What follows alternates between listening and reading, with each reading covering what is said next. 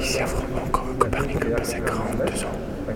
Comment que chancelier, il, a- il s'occupait de, de langues, il, connaît, il connaissait cinq langues. Latin, euh, latin, italien, euh, allemand, grec, euh, polonais, quelque chose. Euh, il a fait trois facultés. Les droits canoniques, les droits civiques, prawda, sąd i tak dalej, a trzeci fakultet medycyny. la médecine, Leczył też médecine. no, zaczynają nam przeszkadzać sądownicy, także w związku z tym Soigner, tylko tylko soigner les gens. Bonjour et bienvenue sur le podcast Au fil du monde. Aujourd'hui, pour le sixième épisode de ce podcast consacré à la Pologne, nous nous retrouvons à Framborg, une petite ville du nord du pays située quelque part entre Gdansk et l'enclave russe. Nous sommes sur les rives de la mer Baltique pour découvrir l'histoire de Copernic, ce célèbre physicien, astronome, philosophe et mathématicien polonais. De vitre, d'une verre antique. Il parle de la Seine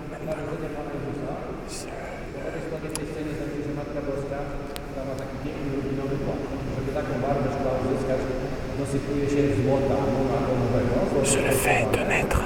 C'est le moment où le Jésus est né. Quand je se trouve, se trouve Marie, qui est vêtue d'une, robe euh, de couleur de robin.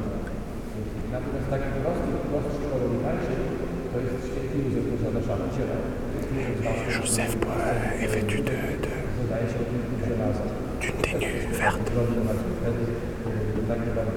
posiada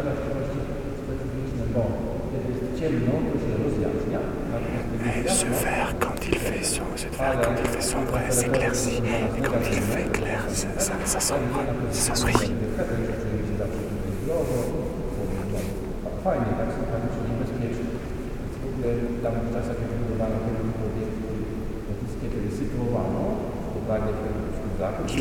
la situation de, est bonne parce que siły samochodu, słyszeliście o tym, taką moc się liczebną w skali Bogusa, no katedrala do Gdań, szczególnie właśnie na takim miejscu mocy, takim jest Wangi, jeden z kościołów. elle est bien située parce qu'autour il y a des marécages et elle est située.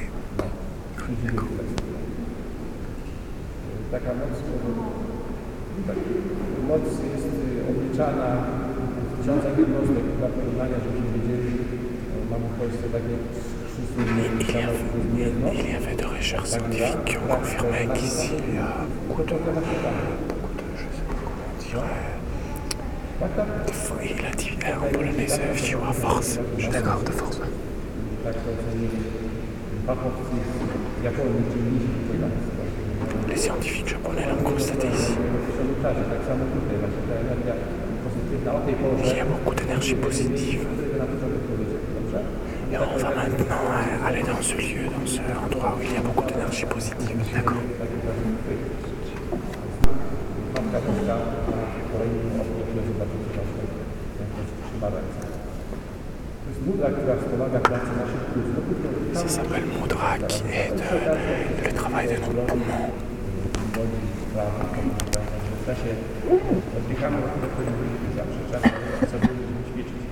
respirer dans un rythme. On fait quatre pas, on respire. Ensuite quatre pas, une pause. On expire.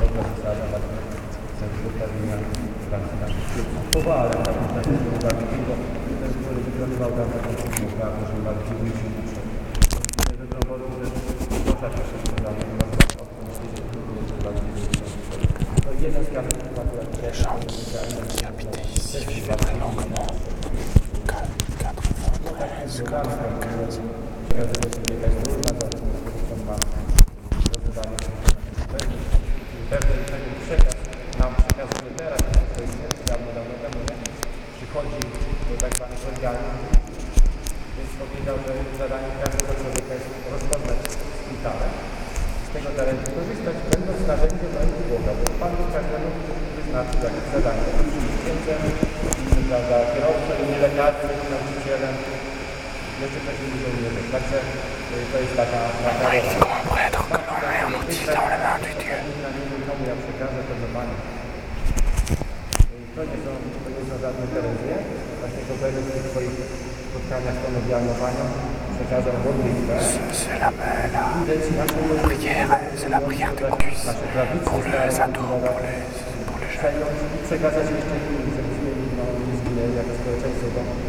Pour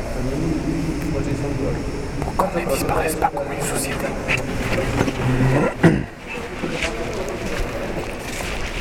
Bien. Mais c'est difficile de traduire. tu traduis bien. Oh, mais tu traduis bien. Tu te débrouilles bien.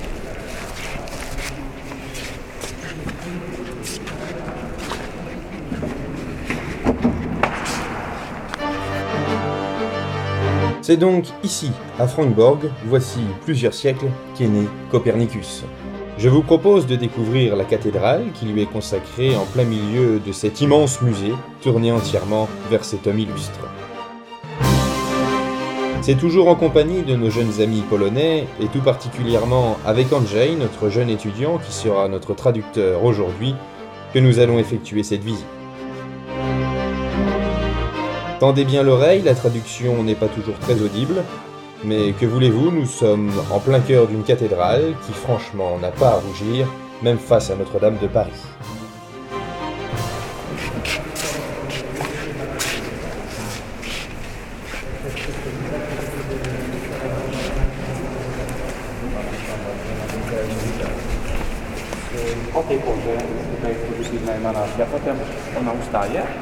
I o godzinie 12 pojawia się w innym miejscu, które jest niedostępne i o godzinie 18 pojawia się jeszcze w innym miejscu, które również jest niedostępne.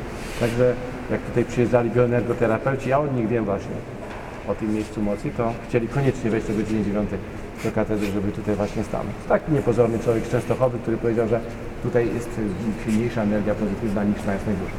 Z tym, że niektórzy ludzie o tym nie wiedzą, nie wszyscy to odbierają. Czasami przyjeżdżają ludzie chorzy i oni są bardzo na to podatni i wtedy czują właśnie, jak się ciepło robi na twarzy, twarz jest zarumieniona, jakieś mrowienie występuje w organizmie, to są...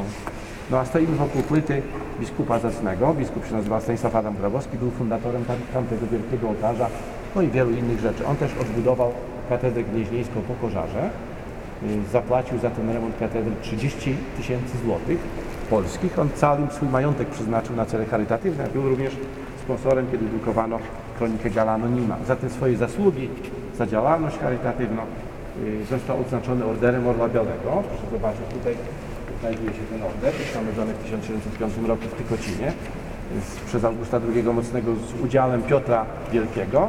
I potem ten order był nadany dla 1128 ludzi. Katarzyna Wielka nadawała swoim kochankom. Słyszeliście zapewne, że była taka pani, która bardzo potrzebowała pewnych rzeczy. I potem, potem jak Polski nie było już, order właśnie przestał istnieć, nie, nie było jego edycji. I dopiero wznowiono, dokładnie 3 maja 1993 roku, pierwszym kawalerem w nowej edycji był Jan Paweł II. A potem dostał Kuroń między innymi, y, pan Jacek Kurski, Nowak Jeziorański, właśnie to są tacy zacni ludzie. Więc to jest herb biskupa właśnie z tym orderem. On też miał prawo nosić paliusz, więc wyjątkowy był biskup, bo mm, paliusz nosi papież albo arcybiskup, on jako zwykły biskup y, miał takie nadanie od Benedykta XIV właśnie. Teraz przesuńmy się, a przy okazji jeszcze jest ołtarz najmłodszy i centralny. Teraz się tutaj wszyscy modlą przed tym ołtarzem, wykonany w Berlinie. Kto ma chęć podejść, zobaczyć, tam jest taka piękna mozaika, baranek apokaliptyczny na środku tego ołtarza, wykonana przez Salviatiego z Wenecji. Te barierki są wykonane przez Kacpra Barzankę z Krakowa, bo wy jesteście podobno z całej Polski, także ja rzucam tutaj różne takie nazwy, a widać herby. Jest to herb Pilawa, Teodora Potockiego, inaczej pół trzeciak. Krzyż Teodor Potocki był w tym czasie biskupem i za te barierki zapłacił, bo biskupi płacili za takie większe jakieś elementy, natomiast kanonicy fundowali takie mniejsze jak ołtarze, co się czasami biskupi dokładali. Podejdźmy do ołtarza jedynego, który jest z czasów Kopernika właśnie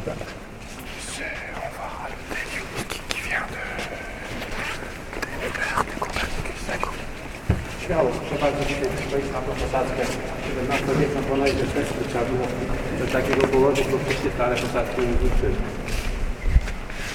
I właśnie wtedy podsypano metr ziemi, dlatego katedra w tej chwili jest niższa niż była kiedyś. To jest ołtarz ufundowany przez Julia Kopernika przez Isaaca Watenrodę w Toruniu wykonany. Nie wiemy ile kosztował, w każdym razie bardzo dużo złota i właśnie dziwnym faktem jest, że że wtedy ten ołtarz zostawili w środku. Jest patronka miasta, Matka Boska Frąborska, e, Madonna Apokaliptyczna, tak zwana piękna. W Polsce jest tylko dwie. Wokół niej są cztery doświadczone kościoła wielcy, o których Wam powiem wkrótce później może. Natomiast w skrzydłach zachowały się dwie sceny. Po lewej stronie zwiastowanie, po prawej pokłon przed królu. I tu na dole fragmenty jak na przykład scena niebowzięcia, gdy była data tego ołtarza, 1504 rok. Jest to ołtarz zamykany, szafiasty, gotycki, pentaptyk, ma podwójne skrzydła, po zamknięciu tych skrzydeł pierwszych, żeby nie było widać tych pięknych właśnie spojrzeć, wtedy widać Majkę Chrystusa przedstawioną na 12 scenach. No ma chęć, proszę podejść zobaczyć od ściany, bo to niestety jest w troszeczkę kiepskim stanie i w tej chwili nie można tego ani zamknąć, ani ruszyć. Malowane jest to temperą, czyli żółtkami ani na desce w stylu akurat. Takie malowidła. Na dole są perły świętych, takie dwie panie, które nie mają koron, malu śmiercią naturalną. Wszystkie inne koronach zostały zamordowane. w.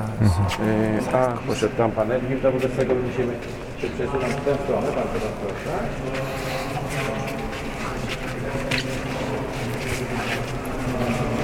Tutaj widać przodu przed nami, się udało bardzo bardzo ten pierwszy porozmawiany do woda. Drewna, potem widzimy na ze świetnym Michałem Arkadią jest też Kustosia, a tutaj jest jeden z starszych ołtarzy z 1660 roku. Deux hôtels les plus vieux. Celui-ci, ouais. Właśnie chciał wyeksponować Kopernika. Jest to przyniósł obraz z Włoch, jest to ze szkoły Karnowalanty. Obraz z Copernicus. Tata kulturowy Ukraińczyk. Człowiek, który zaczął przytułki budować za swoje pieniądze dla ludzi głodnych. A po prawej stronie mamy Katarzynę Bolońską. Katarzyna Bolońska, dlatego że Kopernik Boloński zbudował, ale tam nie ma À droite, il y a c'est toujours Cat- Catherine de Bologne. tego nie skończył.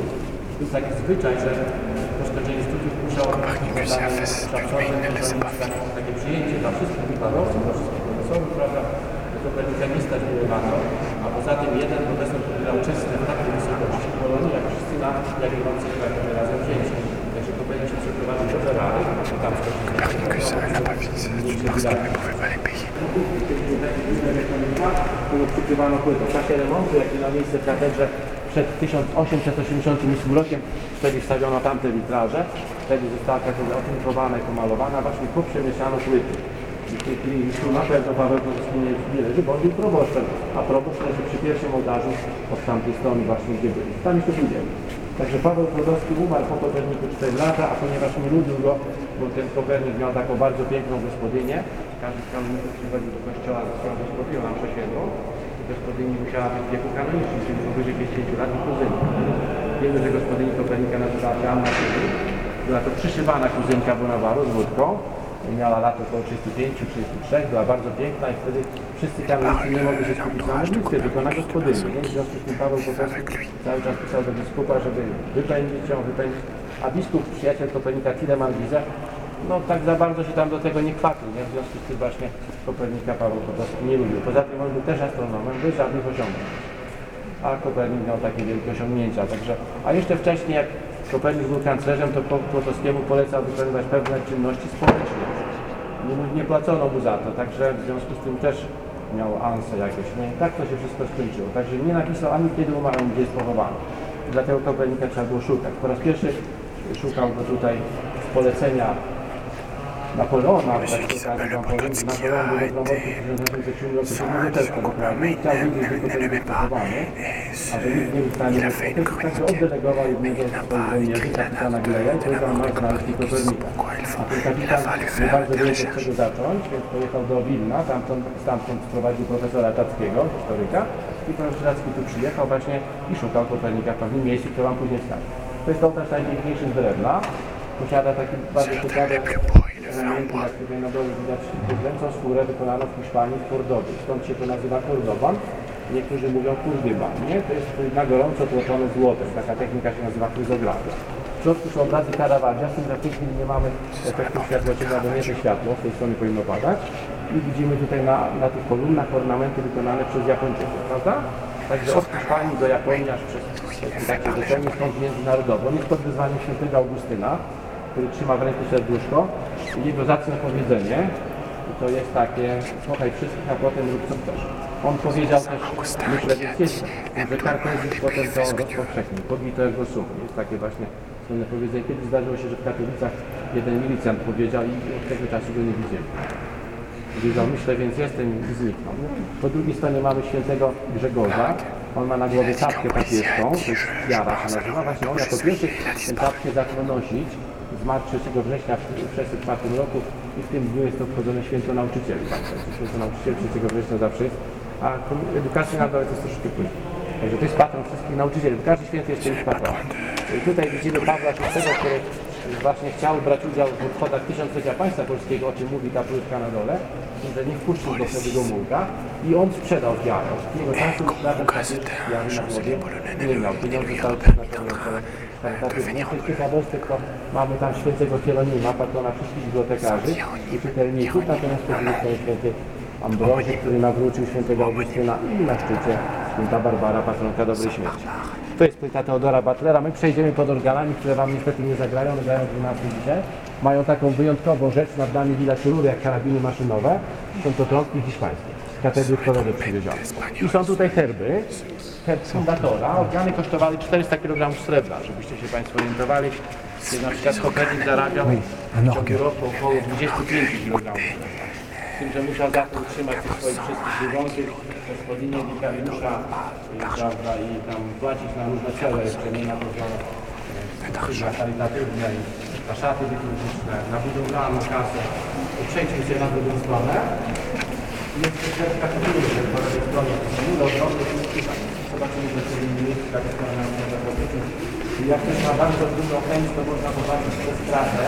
Otwarta jest y, no, po lewej stronie jest napis łacinie, taki czerwony leci, tam pod fryzem jasnym, maznykowym i jest tam napisane od samego początku Anno Domini, czyli roku pańskiego i potem jest N, 3 razy po C, N 38. To jest data zakończenia budowy katedry 1388. Została to na pamiątkę właśnie tego faktu, katedra była konsekrowana przed tygodniem. Tutaj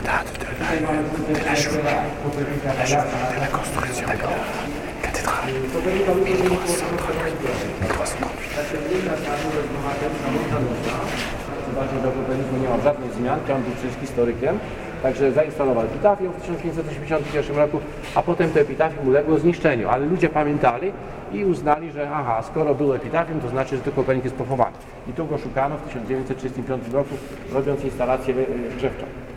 Oczywiście tutaj Kopernika nie znaleziono. Pokówki są pod tą płytą z kółkami. Tutaj się podnosi, leży tutaj ośmiu biskupów.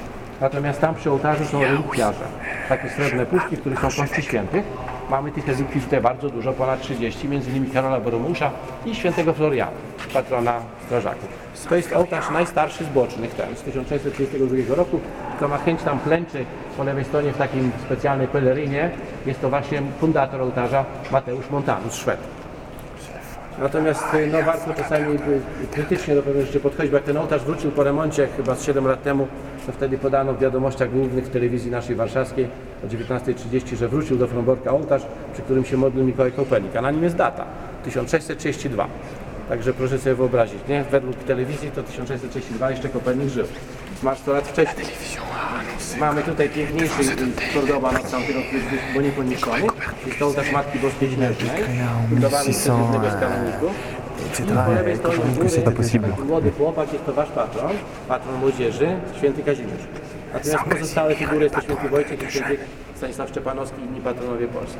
I To jest specjalna płyta epitafijna, taki płyta nagrobna stojąca, mówimy, że relief albo inaczej vanitas vanitatum et omnia vanitas, czyli marność nad marnościami i wszystko marność. To nas wszystkich czeka, prawda? Z tym, że dobrze byłoby, żeby, żeby właśnie być takim uśmiechniętym w momencie śmierci, Y, tak jak ten szkielet jest uśmiechnięty, on po prostu podeptał życie doczesne. Ten Kwiatuszek jest symbolem życia doczesnego. On się cieszy, że pójdzie do Królestwa Niebieskiego. Na wszelki wypadek jest jeszcze taka tutaj mądra sentencja, znaczy takie wezwanie do Boga. Panie, sądź mnie z miłosierdziem, nie potępię. Każdy w swojej ułomności ludzkiej ma zawsze więcej na przykład grzechów niż się nie zdaje, niż zdaje mu. Ma więcej lat. Wy tego nie czujecie. To są inne rzeczy, o których nie będę Wam na razie mówić. Y, Kopernik też wzywa właśnie do tego, żeby, żeby można było przejść do tak zwanego drugiego bytu, bo on to nazywa y, fizycznie, to należy się nawzajem kochać. Kto się nie potrafi miłości wskrzesić u siebie w stosunku do innych, to ten nie przejdzie do Królestwa Wiecznego. będzie zawsze podwójny. Przekaz Marmuru Karaluskiego po tej Polis Przedłużaczy Służący. I teraz możemy zobaczyć tutaj po tej stronie jest biskup Radziejowski, prowadzi procesję też nogami. Natomiast po tej stronie bardzo piękny ołtarz marmuru, po lewej stronie tekst kapituły, a z prawej strony akurat jest tutaj taka chyba przy ramię. Jest to założyciel zakonu jezuitów, który się nazywa Ignacy Loyola. Mówił zawsze tak, jak się modlisz do Boga, to módl się tak, jakby wszystko Niego zależało, a jak pracujesz, to pracuj tak, jakby wszystko zależało od Ciebie. Taka piękna sentencja. Przy okazji popatrzcie na ławę, które są trzy miejsca. Środkowe dla kanonika, obok jest dla gospodyni, nie wiem z której strony gospodyni siedziała i trzecie jest dla gościa. Tylko trzej ludzie mogli tutaj wchodzić do katedry na nabożeństwo i czwarty to był wikariusz. Także 4 razy 16, 64, prawda? No i oczywiście biskup ze swoją ekipą. Ten człowiek, który idzie koło biskupa Radzieckiego, i w ubiegłym roku też była taka gremialna robota od y, ambony tutaj do on i do ściany niemalże. Odkopano tych szkieletów w sumie 17. Szukano cały czas człowieka, który by nie miał zębów, tak jak tamten na wszystkie zęby, nie? Widzieliście? Un homme pobierając miał lat n'avait 70, qui w związku z tym, prawda? No nie mógł mieć wszystkich zębów, to jest naturalne. Był wielki problem, bo co kogoś 70 odkopali te zęby, wszystkie, wszystkie zęby, pan przyjechał, pan Piaskowski tutaj przyjeżdżał. Dopiero trafiono w końcu na czaszkę. Y, Jak zrobiono potem symulację komputerową, to tak on wygląda. Ja to puszczam, proszę bardzo, zobaczyć. Jest charakterystyczny element. Mamy tutaj drugą, drugie zdjęcie, porównanie ze słynnym portretem toruńskim. I zarówno na tym portrecie, jak i na tej symulacji komputerowej widać, że Kopernik ma charakterystyczny krzywy nos, prawda? To jest właśnie ten kluczowy dowód na 95%. No i Kopernik jest pochowany mniej więcej właśnie tutaj ja stoję. Nie wszystkie jego kości się zachowały. Właśnie prawdopodobnie jak robiono ten kanał energetyczny w 1935 roku w poprzednim wieku, to część kości została wtedy zabrana. Także y, bez żuchwy na przykład czasz, czaszka jest, góra tylko żuchwy nie ma. Ale myślę, że to jest dowód kluczowy. To się nie skończyło.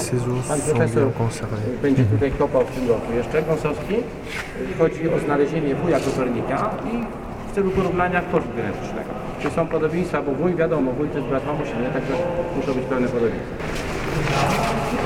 Czyli pewne elementy się zawsze z Kopernikiem kojarzą, bo na przykład mamy świętego Antoniego Paderewskiego, Kopernik w Padzie kończył studia medyczne. Jest płyta przyjaciela Kopernika, który nazywał Tapiał, który mu załatwił ołtarz il y a na czas, jak jeszcze. Kopernika tu nie było, przyjechał po 6 latach, dopiero ołtarz już miał. To był warunek. I proszę jeszcze się przesunąć do przodu. Mijamy ołtarz kantora. Mamy taki ołtarz jeden z młodszych. I tutaj obok widać epitafium poświęcone Łukaszowi Górnickiemu. Był to historyk polski, również podobnie jak Pastorius, którego tutaj mamy epitafium. I tam można zobaczyć, jak kanonicy wyglądali w tamtych czasach. Nie? Zawsze brodaci, siwi, podobnie jak biskup, który tu stoi, Stanisław Koziusz. Teraz to się tak troszeczkę pozmieniało już. Kanonicy i rzadko, który ma brodę i wąsy, nie, tak samo biskupi. Taki poziom jest historyczny, jak tutaj można zobaczyć, jest to kaplica polska, dlatego tak się nazywa, bo po rozbiorach po 1772 roku Polacy mieli tylko tyle miejsca wyznaczonego dla siebie. Reszta była wszystko niemieckie. Ta pani Katarzyna Sieleńska zmarła y, w wieku 30-33 lat i to jest patronka Europy. Jej święto jest zawsze 29 kwietnia. Widzimy nad nami są zawieszone kapelusze takie czerwone, są to kapelusze kardynalskie, których jest 8. Te dwa ostatnie są to kardynałów żyjących jeszcze. Józefa Glęba, który już odcho- odchodzi na emeryturę albo odszedł. On 7 akurat lipca rozpoczął pracę jako prymas, 25 lat skończył i jest koniec działalności. I tamten ostatni kapelusz Henryka Gulbinowicza, który we Wrocławiu jest też na emeryturze. To są nieżyjących kardynałów. Tutaj trzeci od krzyża to jest Radziejowskiego, który fundował organy. Ten najwyżej krzyża to jest Kremenca, który remont katedry przeprowadził. No i tam jeszcze y, Andrzeja Batalego, Alberta Wazy i Stanisława Kozjusza, pierwszy nad ołtarzem. A za nim widzicie tę tiarę papieską i to jest właśnie, przypomina fakt, że biskupem warmińskim był Sylwiusz Enasz Piccolomini. Y, 19 sierpnia w 1458 roku został wybrany papieżem i przyjął tytuł Pius y, II jako pobożny. Słucham. Po lewej stronie jest herb e, akurat e, no, Legendorfa, który nie jest tu pochowany. On dał pieniądze na ten ołtarz drewniany. Natomiast po prawej stronie herb diecezji. Widzimy go też po prawej stronie. Taki baranek z chorągiewką, nie? To jest właśnie herb diecezji. No a ołtarz głównie fundowany przez Grabowskiego, którego płytę oglądaliśmy. E, Za liktarze, które stoją na dole, które ważyć powinny 200 kg, wszystkich nie ma w tej chwili.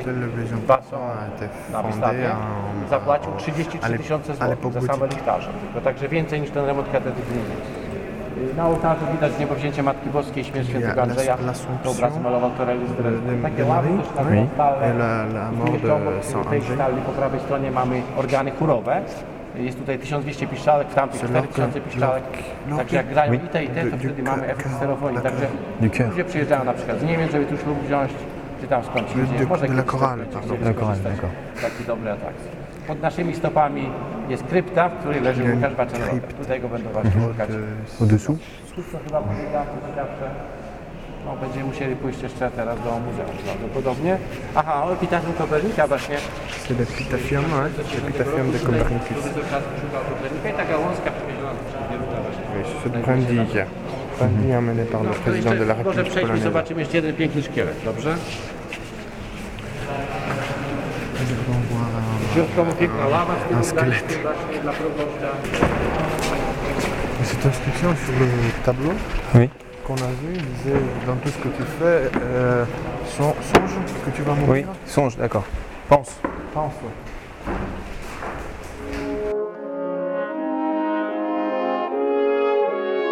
Voilà, c'est sur cette phrase que se clôture ce nouvel épisode du podcast fil du monde consacré à la Pologne.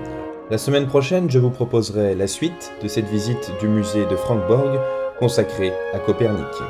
Et je vous ferai découvrir une partie de ses travaux. Sur ce, à très bientôt et bon vent à tous.